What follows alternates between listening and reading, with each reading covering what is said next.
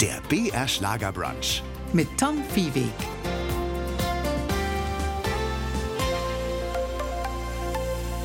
Grüß Sie. Mein heutiger Gast ist eine Frau, die zu den Bestseller-Autorinnen im deutschsprachigen Raum gehört. Quasi über Nacht wurde Hera Lind zur Erfolgsautorin. Ihre Bücher trafen damals in den frühen 90ern den Zeitgeist. Sie wurde an ihrer eigenen Schöpfung, dem Supervibe, gemessen, dem alles gelingt. Aber als sie sich dann doch in einen anderen Mann verliebt hat und sich von dem Vater ihrer vier Kinder getrennt hat, da hat die Öffentlichkeit mit der Ächtung und auch mit bitterer Häme reagiert. Aber die strenge Erziehung im Elternhaus, die kam ihr damals zugute. Hera Lind hat nicht aufgegeben, hat wieder angepackt, hat sich neu erfunden und sie konzentriert sich heute auf das, was sie gut kann: qualitätvolle Unterhaltungsliteratur schreiben.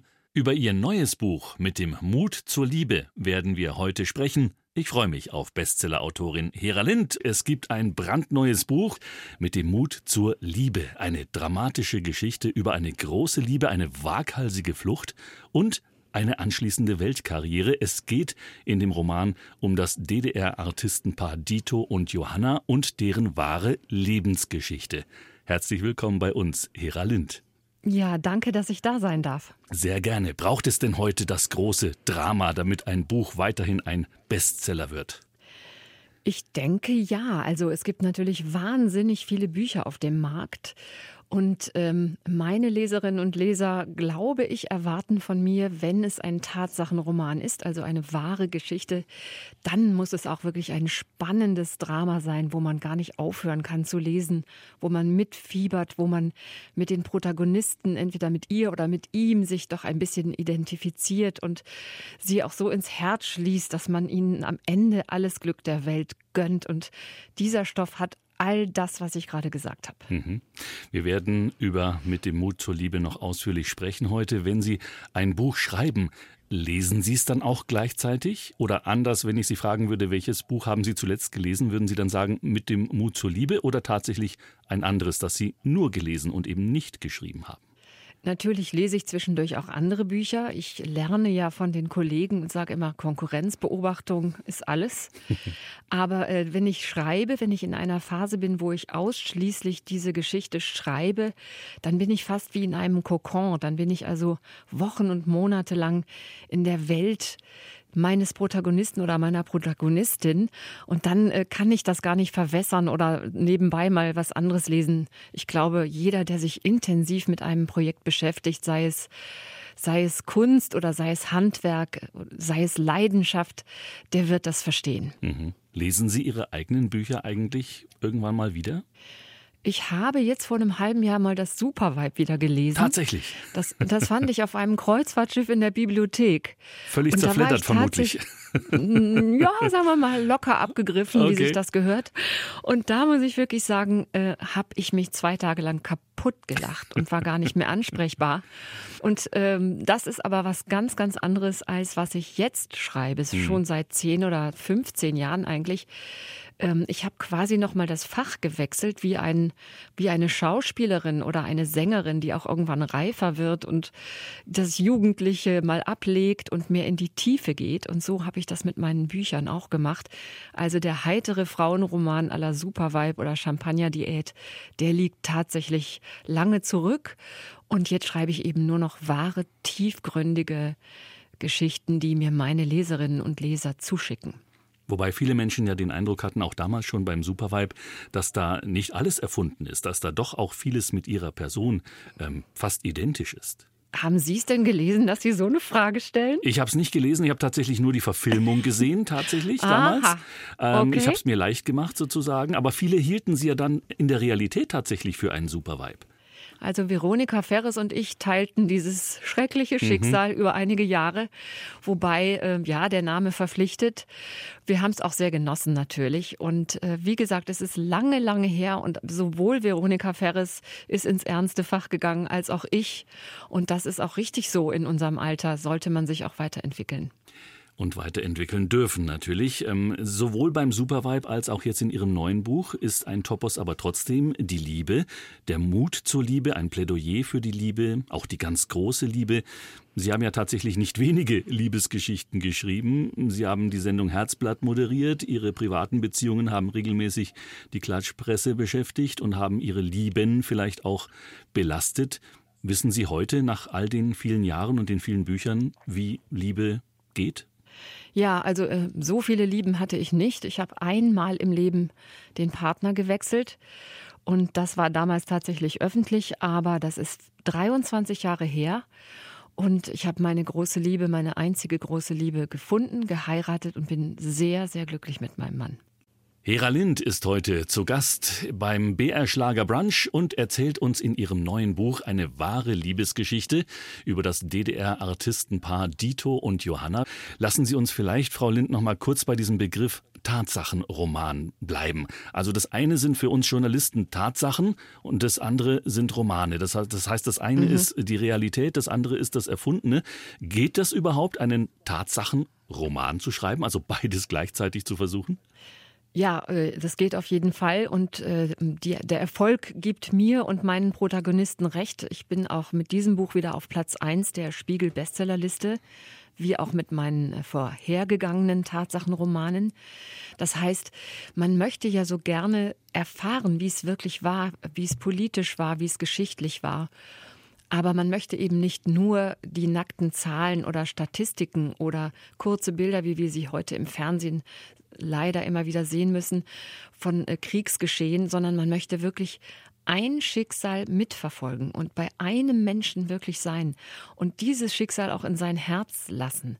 Und ich glaube, das ist eine ganz wunderbare Mischung zwischen Tatsachen, die man auch im Internet recherchieren kann, dem, was eine Person wirklich erlebt hat und mir in seinem Tagebuch überlassen hat, und dann eben meiner Prise äh, professioneller äh, Schreibkunst oder Schreibhandwerk, möchte ich fast sagen, das Ganze eben dann auch aufzulockern durch Dialoge, durch Tempo, durch Spannung, auch durch Raffung gewisser Zeiten oder durch Weglassen bestimmter Nebenfiguren, die man auch bündeln kann. Das ist dann so meine Zutat. Ich, ich vergleiche es immer mit einem professionellen Koch, der ja auch äh, Zutaten am Anfang da liegen hat und sie dann ähm, mit äh, Gewürzmischungen und mit Kunst und mit, mit Liebe und mit schönem Anrichten, so wie meine Kapitel auch sind, dann zu einem wunderschönen Menü macht, das man auch dann wirklich genießt und einen Gang nach dem anderen gerne mhm. weiter essen möchte. Das heißt beispielsweise, die Dialoge könnten Salz oder auch Pfeffer sein in diesem Rezept als Absolut, Gewürz. Ja. Mhm. Ähm, ja. Gerade auch der erste Satz, äh, mit dem man den Leser, die Leserin in ein Buch hineinzieht, ist ja auch sehr wichtig.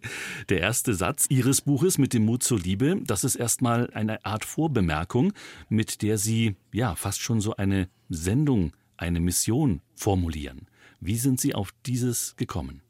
Sie meinen sicher mein erstes Wort. Tatsächlich beginnen alle meine 50 Romane mit dem Wort nebenan. Mhm.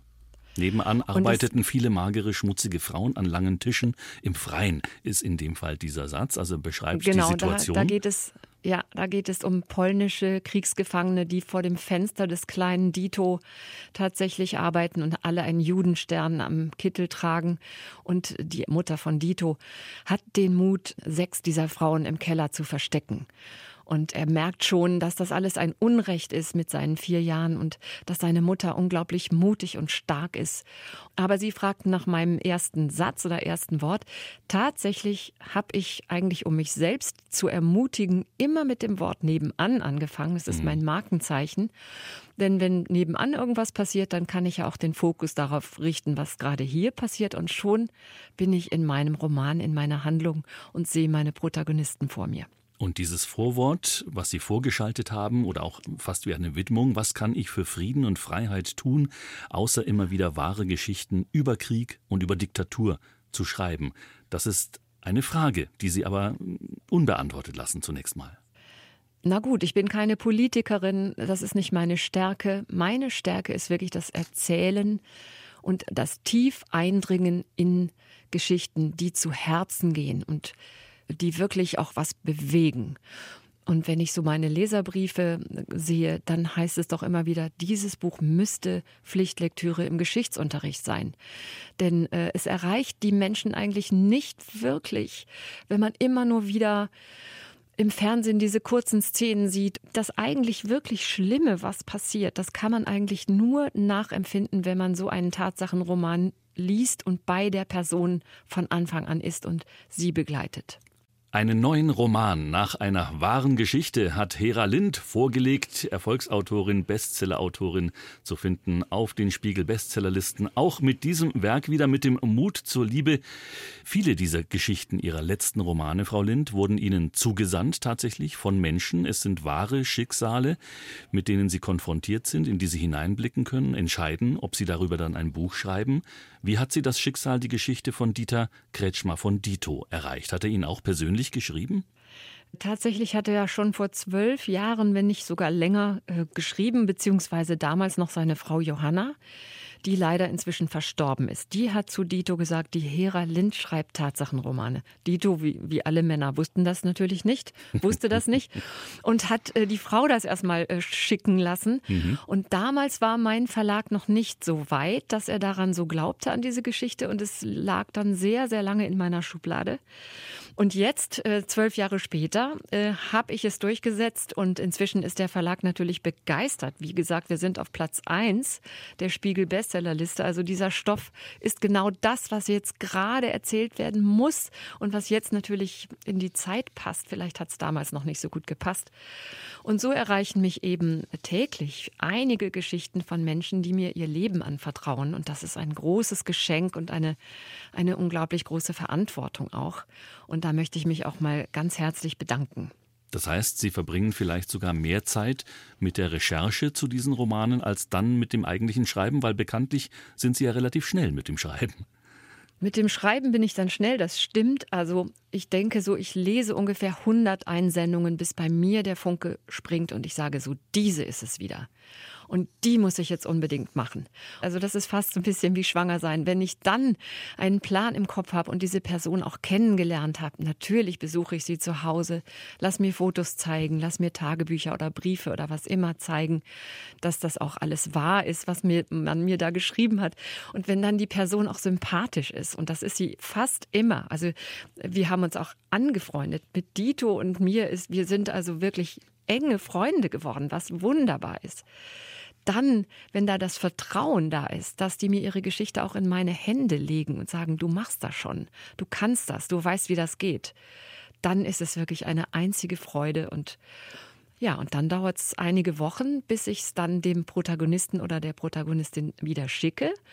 Und im besten Fall äh, kommt dann so eine Reaktion wie, ich habe gelacht und geweint beim Lesen, genau so war es. Alle Bilder sind nochmal vor meinem Auge lebendig geworden. Und ich hätte es nicht besser ausdrücken können und großartig und danke. Und dann wird es verlegt und kommt an die Öffentlichkeit. Das heißt mit anderen Worten, Sie sind erstmal Zuhörerin, bevor Sie Schreiberin werden. Selbstverständlich. Bei Dito war ich ein ganzes Wochenende zusammen mit meinem Mann. Die beiden verstehen sich auch großartig. Und wir haben wirklich ein ganzes Wochenende nur seine Videos auch geguckt, von seinen Auftritten natürlich, und zugehört, was er noch aus seiner Kindheit und Jugend und Kriegszeit und Nachkriegszeit berichtet hat. Es fließen auch immer Tränen, das ist äh, ganz normal, wenn man dann noch mal so in seine Vergangenheit geht. Und äh, ja, und so wächst man eben doch auch wirklich zusammen. Das ist keine oberflächliche Begegnung. Das geht auch mir sehr tief ins Herz. Jetzt haben Sie vorhin gesagt, Sie bekommen täglich welche zugeschickt, solche Geschichten, solche Schicksale. Wie kommt man unter den vielen Zusendungen denn auf solche Volltreffer, die dann tatsächlich auch auf Platz 1 ja, landen? Tatsächlich steht auf einer meiner Schubladen Volltreffer.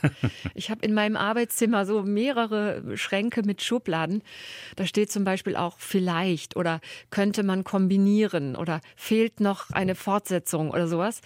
Aber in der Volltrefferschublade lag der Dito seit zwölf Jahren und ich wusste immer, wir schaffen das und wir machen das und das wird ein Bestseller und wir sind so froh. Und es liegen inzwischen schon wieder drei andere in der Volltrefferschublade. Ich freue mich riesig. Und natürlich bespreche ich das auch vorher mit meiner Verlegerin, mit meiner Lektorin. Wir sind da so eine tolle Frauentruppe. Und die sagt auch im Herbst äh, nehmen wir vielleicht wieder eine Kriegsgeschichte und im Frühling dann doch eher eine aus der heutigen Zeit. Wir wollen auch die jungen Leserinnen und Leser ansprechen. Es gibt auch heute tiefe Schicksale, selbstverständlich.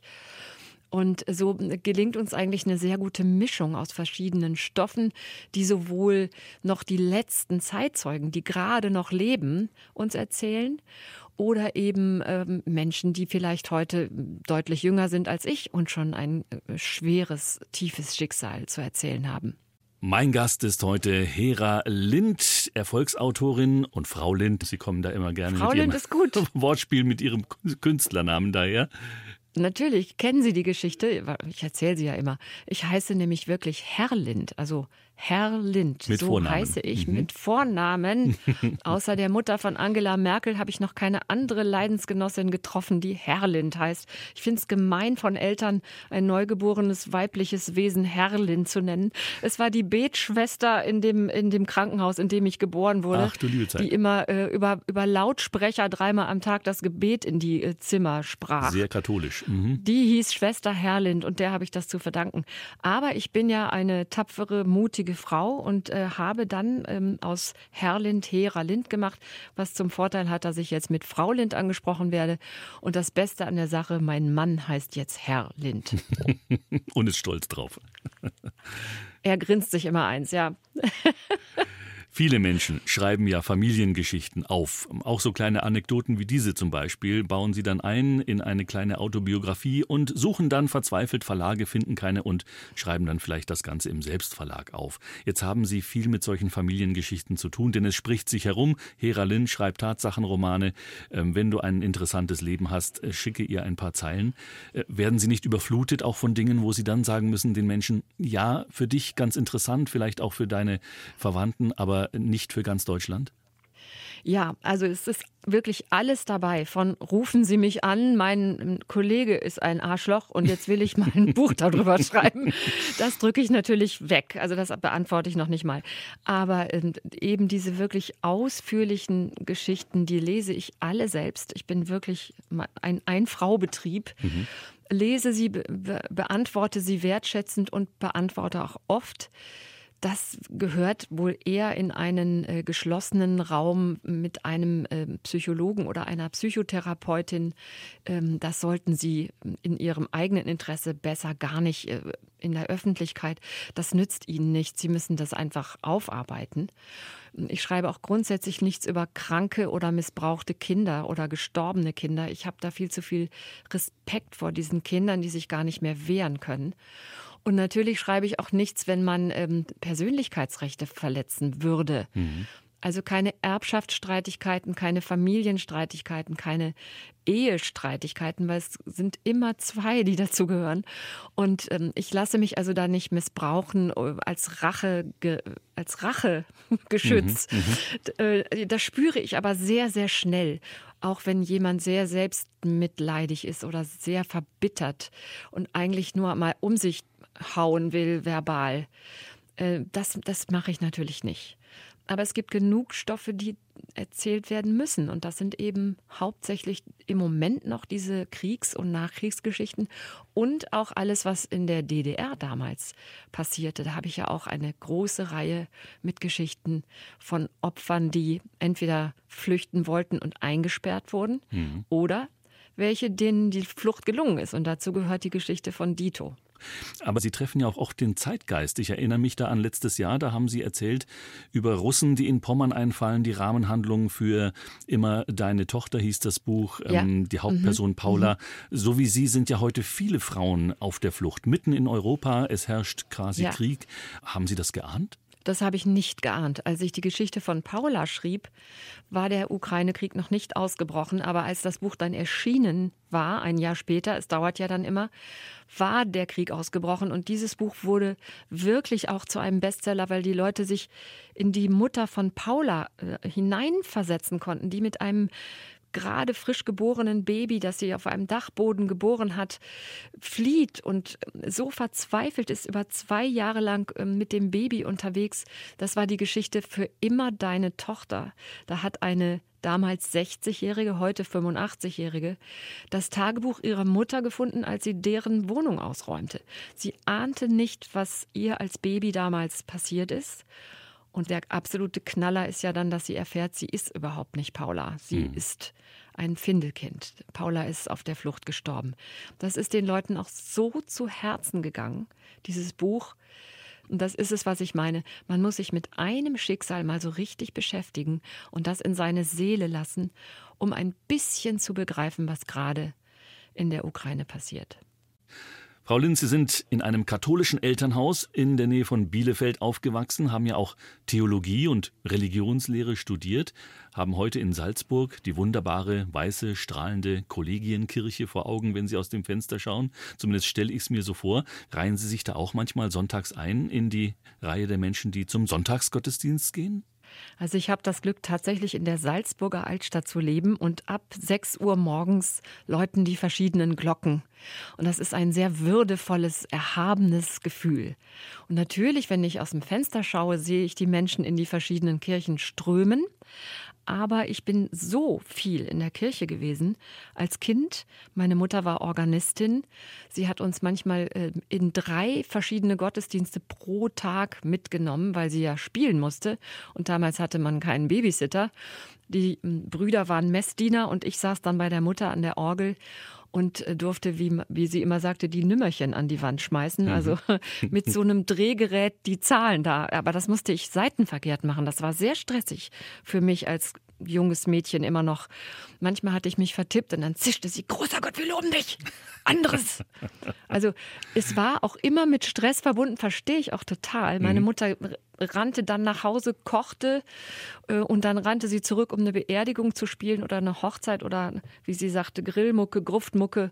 Also damit bin ich so aufgewachsen, mhm. dass ich auch später nach meinem Gesangsstudium, wo ich ja dann noch 16 Jahre lang hauptsächlich Kirchenmusik und ernste Musik wie Bach, Passionen, Oratorien, Requien und so weiter gesungen habe, Irgendwann habe ich tatsächlich genug davon in meine Seele gestopft und habe ein schönes seelisches Geländer. Hera Lind ist heute zu Gast im BR Schlagerbrunch. Wir sprechen schon seit einer Stunde darüber, wie man erfolgreiche Bücher schreibt, wie man authentische menschliche Schicksale zu literarischen Stoffen verarbeitet. Das kann man natürlich auf unterschiedliche Weise tun. In der ersten Phase Ihrer großen und erfolgreichen Karriere, Frau Lind, haben Sie leichte Frauenliteratur geschrieben, sage ich jetzt einfach mal so. Wie kam es denn zu dieser Entscheidung zu sagen, das hatte seine Zeit? Hat es auch etwas mit eigenen Brüchen im Leben zu tun, mit eigenen Krisen, die man durchlebt? Ja, das muss ich ganz ehrlich sagen. Gerade um die Jahrtausendwende war es in meinem Leben sehr, sehr, sehr turbulent. Ich lernte meinen jetzigen Mann kennen und ähm, dann als vierfache Mutter wurde ich dann auch äh, medial sehr stark verurteilt und hatte der, dann tatsächlich. Vom Supervibe zur Rabenmutter, das war damals so ja, die, die, große ja. Schlagzeile. Man hat sie wirklich seziert und ihr Privatleben auch. Ja, und dann wurde es sehr still um mich und äh, ich hatte sieben Jahre lang keinen Buchvertrag mehr. Ich hatte bis dahin bereits zwölf Millionen Bücher verkauft, aber kein Verlag wollte mehr mit mir arbeiten. Wegen des unerwarteten Imageverlustes, wie es im Kleingedruckten der Verträge heißt. Mhm. Und ich bin dann auch wirklich mal gezwungen worden, mich wieder auf mein Privatleben, auf meine Familie, auf meine Kinder, auf den Neubeginn mit der neuen Patchwork-Familie zu besinnen und habe sieben Jahre lang, das sind die biblischen mageren sieben Jahre sicher gewesen, die aber für meine Seele und mein inneres Gleichgewicht sicher die wichtigsten sieben Jahre mhm. waren, mhm. habe ich mal wirklich ähm, auch Bilanz gezogen, wohin geht mein Weg noch, für wen muss ich jetzt erst mal da sein, jetzt muss ich mich erst mal zurücknehmen. Und so ist unser Familienleben, hat sich dann äh, wunderbar, langsam, aber sicher eingependelt. Und dann nach sieben Jahren kam eine Einsendung. Und das war die erste Einsendung von einem Mann übrigens, der mir schrieb, äh, meine Frau ist schwanger mit dem dritten Kind ins Koma gefallen und war jahrelang im Koma. Mhm. Und ich habe ihr nachher auf dem Sterbebett versprochen, dass ich Ihnen, Frau Lind, diese Geschichte gebe, weil meine Frau hat sie so geliebt. Und dann habe ich den getroffen und tatsächlich war es eine ganz tolle Liebesgeschichte auch, dass ich ein dann dreifacher Vater, denn das Kind wurde in diesem Zustand per Kaiserschnitt auf die Welt geholt. Dieser dreifache Vater hat sich noch 16 Jahre um seine Frau gekümmert und hat sie wieder ganz, ganz allmählich mit viel Liebe ins Leben zurückgeholt. Und dieser Stoff hat zweierlei mit mir gemacht. Erstens habe ich aufgehört, mir selber leid zu tun. Hm. Ich kann ja noch meine Kinder umarmen. Ich kann ja noch mit ihnen sprechen. Ich kann ja noch mit ihnen spielen und mich bewegen und ihnen Geschichten erzählen. Ich kann ja noch schreiben. Das kann ich ja alles noch. Es muss nur jetzt eben nicht mehr das Supervibe oder die Zauberfrau oder die leichte Frauenliteratur sein. Ich bin jetzt auch durch eine Krise gegangen.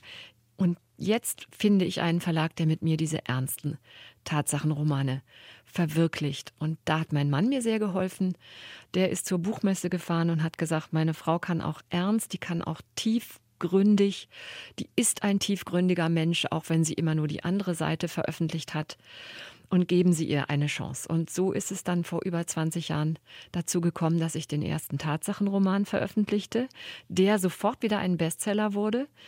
Und der hieß äh, Der Mann, der wirklich liebte. Mhm. Also man merkt, man möchte gerne immer den Titel Liebe auch drin haben. Das, haben wir schon besprochen. Das möchte man mhm. gerne, das möchte man gerne transportieren. Und auch ich muss sagen, äh, ich habe in meinem Mann das große Glück gefunden und kann wirklich wahrhaftig und glaubhaft auch über die große Liebe schreiben. Und was ist ein glückliches Leben? Sind das mehr als Mann und Frau?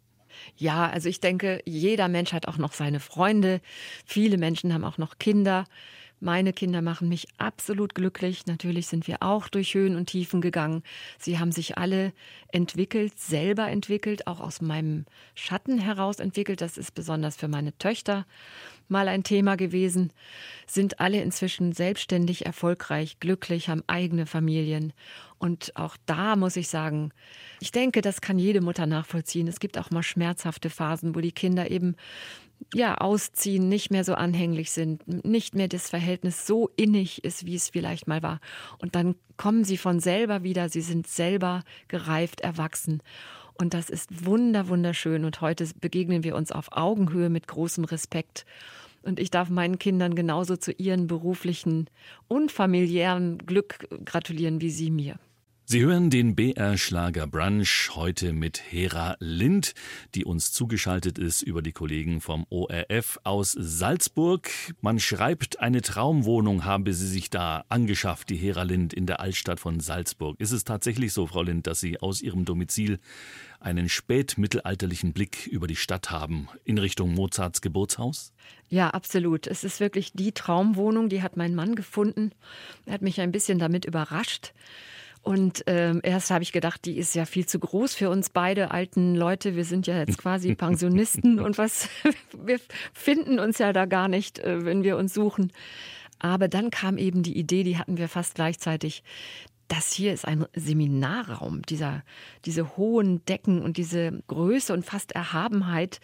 Da machen wir ein Schreibseminar mhm. und haben als erstes eine große weiße Tischtennisplatte gekauft. Also nicht so ein grünes Ding zum Zusammenklappen, was meistens in Garagen verrottet, sondern eine stabile Tischtennisplatte, die zweierlei Vorteile hat. Erstens, wir beide alten Leute spielen jeden Abend zehn Sätze Tischtennis und halten uns damit fit. Und äh, am Wochenende wird diese Tischtennisplatte zum Seminartisch, mhm. an dem äh, acht Personen, also plus meiner Wenigkeit dann neun Personen bequem Platz haben.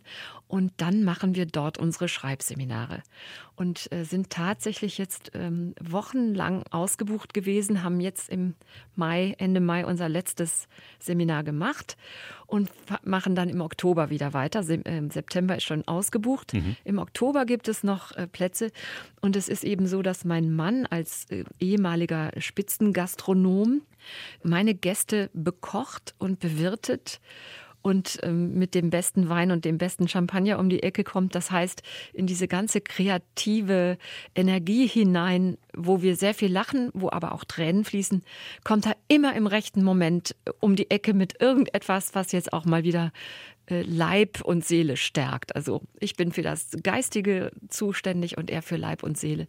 Und nach drei Tagen gehen die Menschen wirklich sehr, sehr beglückt nach Hause und schreiben uns dann wirklich, das war ein so unerwartet schönes Wochenende, das hätten sie sich nicht träumen lassen. Mhm. Das heißt, Liebe geht tatsächlich auch durch den Magen. Schließe ich jetzt aus Ihrer Anekdote. Ja, also wenn ich alleine das machen würde, dann würde ich sagen, Leute, wir gehen jetzt alle zum Italiener um die Ecke mhm. und in zwei Stunden arbeiten wir weiter. Aber es ist eben so toll, dass es dann irgendwann anfängt, nach köstlichem Essen zu duften aus der Küche. Es ist wirklich wie ein Zuhausegefühl und sie, die Menschen sitzen dann auch bei uns am privaten Esstisch, den mein Mann wunderschön eindeckt und äh, je nach äh, Anlass auch dekoriert. Letztes Wochenende war Muttertag, das war natürlich wunderschön dekoriert. Und ähm, ja, das waren auch tatsächlich alles Frauen da, die sich das entweder selbst zum Geschenk gemacht haben oder es geschenkt bekommen haben mhm. von ihren Familien und die einfach gesagt haben, das hat meiner Seele so gut getan. Und das freut dann wieder meinen Mann und mich, wenn die dann alle weg sind sonntags abends und wir mit dem Staubsauger einmal durchgegangen sind. dann sitzen wir da und denken, boah, hat das Spaß gemacht und waren das wertvolle Begegnungen und großartige Geschichten und auch hier wieder tiefe Emotionen. Was ist das für ein Geschenk, ein gegenseitiges? Das ist toll. Wortspiel, Wortwitz, Wortkunst. Unter dieser Überschrift gibt sie Schreibseminare. Hera Lind, mein Gast heute im BR Schlager Brunch. Wir haben schon drüber gesprochen. Menschen können bei Ihnen schreiben lernen in Salzburg, aber doch mehr Frauen, oder? Ja, tatsächlich. Es sind eigentlich immer ähm, sechs, sieben Damen da und dann eben der eine Quotenmann, der sich dann manchmal auch gerne in die Küche zu meinem Mann flüchtet und da mal ein Gläschen mit ihm trinkt, während dann die Damen äh, im Seminarraum äh, ihre Sachen austauschen. Aber es ist immer ganz bezaubernd. Also wir haben auch Professor Dr. Doktor da sitzen, der über seine pathologischen Tätigkeiten an der Uniklinik Wien einen Krimi schreiben möchte oder eben die Frau, die für ihre Kinder oder für ihre Freunde ihr Leben aufschreiben will. Es ist alles da vertreten und ich hole sie alle da ab, wo sie sind. Sie haben ja Menschen auch schon auf Kreuzfahrtschiffen das Schreiben beibringen wollen. Mit Sicherheit gibt es da welche, die gar nicht so sicher sind, ob sie das überhaupt können und andere vielleicht zu sicher und zu selbstsicher. Woran stellt man fest in so einer kurzen Zeit, da hat jemand tatsächlich außergewöhnliches Talent? Sie haben ganz recht, es hat auf Kreuzfahrten angefangen. Mein Mann war ja Hotelmanager auf Kreuzfahrtschiffen mhm. und ich war damals seine Begleitung und äh, habe mich dann auch ein bisschen gelangweilt an Seetagen und habe dann gesagt, ich fange jetzt mal an, ich, äh, ich arbeite jetzt mal mit den Passagieren, die Lust haben. Und dann hat sich immer eine ganz tolle Schreibgruppe herauskristallisiert, die am Ende eine große Familie war. Dann habe ich gemerkt, ich kann das, das macht mir Spaß und ich kann aus jedem etwas rausholen. Ich, ich spüre ja, wo das Schreibtalent ist oder auch die Erzählfreude. Es muss auch gar nicht unbedingt ein riesiges Talent da sein, aber eine Erzählfreude. Und die ist eigentlich fast bei jedem Menschen da. Wenn man äh, wertschätzend zuhört und ihn mal aufmuntert, erzähl mir doch mal eine Geschichte aus deiner Kindheit da kommen die tollsten Geschichten. Und eine erste Übung könnte sein, so wie Sie damals auch angefangen haben, ist einfach Tagebuch schreiben, oder? Absolut. Tagebuch schreiben und das machen ja sehr, sehr viele und haben da schon ganze Schätze irgendwo liegen, die irgendwo gar nicht mehr beachtet werden. Auch die Tagebücher unserer Eltern, wenn, wenn sie welche finden, sind ja unglaubliche Schätze. Aber man kann sie so nicht veröffentlichen. Man muss sie auflockern, genau wie der Profikoch der stellt ja auch nicht das Fleisch und das Gemüse und die Kartoffeln so roh auf den Tisch, mhm. sondern der macht was draus. Er würzt es und macht noch ein Söschen hier und eine Sahne da und eine Garnitur da. Und das sind die Schreibseminare. Ich lockere es auf. Ich, ich zeige, wie man mit Dialogen arbeitet, wie man mit Vergleichen arbeitet. Ich mache die Dinge lebendig. Und ich gehe auch immer mit dem Läusekamm durch. Ne? Also wenn einer immerfort wieder selbstreflektierende Fragen stellt, wozu ist denn das wohl gut? Was mache ich denn wohl hier? Mhm. Ob er wohl kommt? Dann sage ich, Läuse kam alles raus. Schilder mir die Körpersprache, die Mimik, die Gestik, dann weiß ich, dann, dann habe ich das Bild. Und, und dann merken die Leute, wie viel überflüssiges Zeug sie auch schreiben. Zum Beispiel bei Dialogen sagte er, entgegnete sie, antwortete er. Mhm meinte sie. Boah, alles raus. Gib dem Mann oder der Person Mimik, Gestik, Körpersprache, zieh sie an.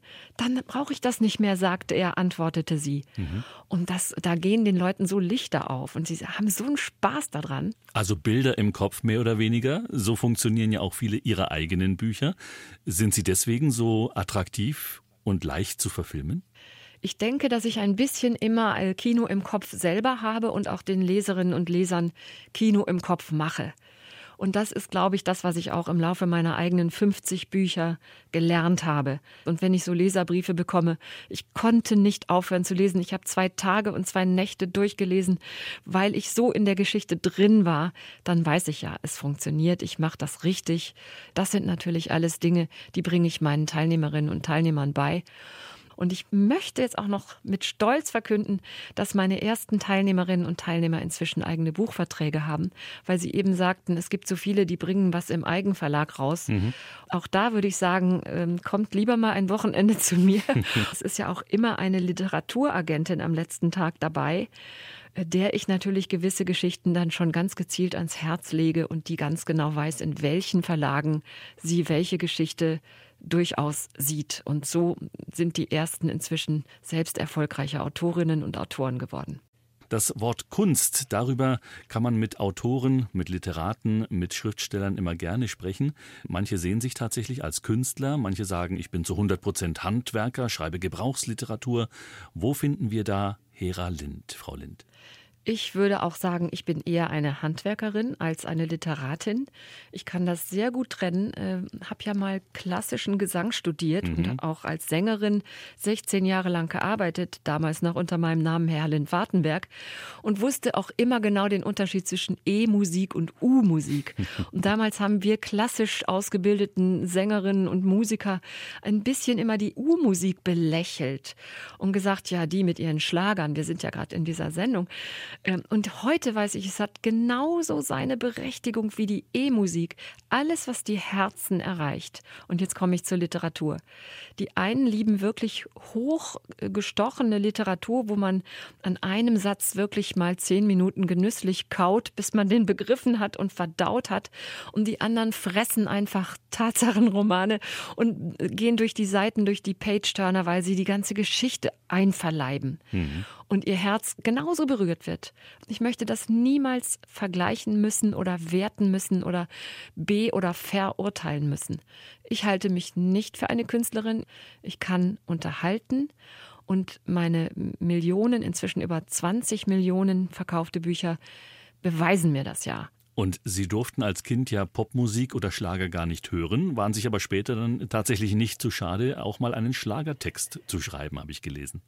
Also tatsächlich, ich bin mit Bach und Schütz Motetten aufgewachsen mhm. und wir haben nie etwas anderes hören dürfen. Jedes Kind spielte zwei Instrumente und wir mussten im Keller üben. Und ich denke immer, Heute, wenn ich auf Kreuzfahrtschiffen bin und da werden Schlager gespielt, da bin ich die am lautesten mitsingt und ausflippt und tanzt mit meinen 65 Jahren und äh, an der Bar steht und einen Spaß hat. Ich glaube, da muss ich auch noch ganz viel nachholen. Also ich finde, alles hat seine Berechtigung und das, was die Seele gerade braucht, das soll sie haben. Und demnächst dann irgendwann mit 66 Jahren, da wären wir wieder beim Schlager bei einem ganz kultigen von Udo Jürgens. Stellen Sie sich vor, ich werde 66 und habe so einen Spaß. Also da hat der gute alte Udo Jürgens recht gehabt. Tatsächlich. Also wir haben ja vorhin darüber gesprochen, ob Sie wissen, wie Liebe geht inzwischen mit dieser Lebenserfahrung. Mit 66 glauben Sie dann auch, Sie wissen, wie Leben geht? Ich glaube, natürlich, ich, ich bin ja ein, ein Kind äh, mit der Gnade der späten Geburt. Ich habe keinen Krieg erlebt, kein Elend, kein Hunger, keine Kälte, keine Vertreibung, keine Flucht. Deswegen kann ich nicht wagen zu behaupten, ich weiß, wie Leben geht. Hm. Aber ich bin eine vierfache Mutter und eine berufstätige Frau, die auch mal ordentlich auf die Nase gefallen ist, die Krisen ausgehalten hat, die Freunde behalten hat, die heute mit ihrem Mann unglaublich dankbar und glücklich lebt und sich jeden Tag freut an allem, was kommt. Insofern wage ich zu sagen, ja, ich habe gelebt und darf hoffentlich noch ein bisschen weiterleben und die Lebensfreude auch anderen geben.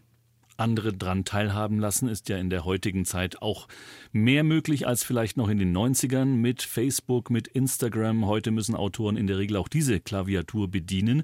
Sie informieren auch da Ihre Leserinnen und Leser beispielsweise über ihre Sehnsuchtsorte, ob das jetzt die Berge sind oder das Meer? Ich habe eine junge Dame, eine bezaubernde, das gebe ich jetzt ganz, ganz ehrlich zu, die für mich das macht, die das kann, die professionell ist, die ganz genau weiß, was Sinn macht, was nicht Sinn macht.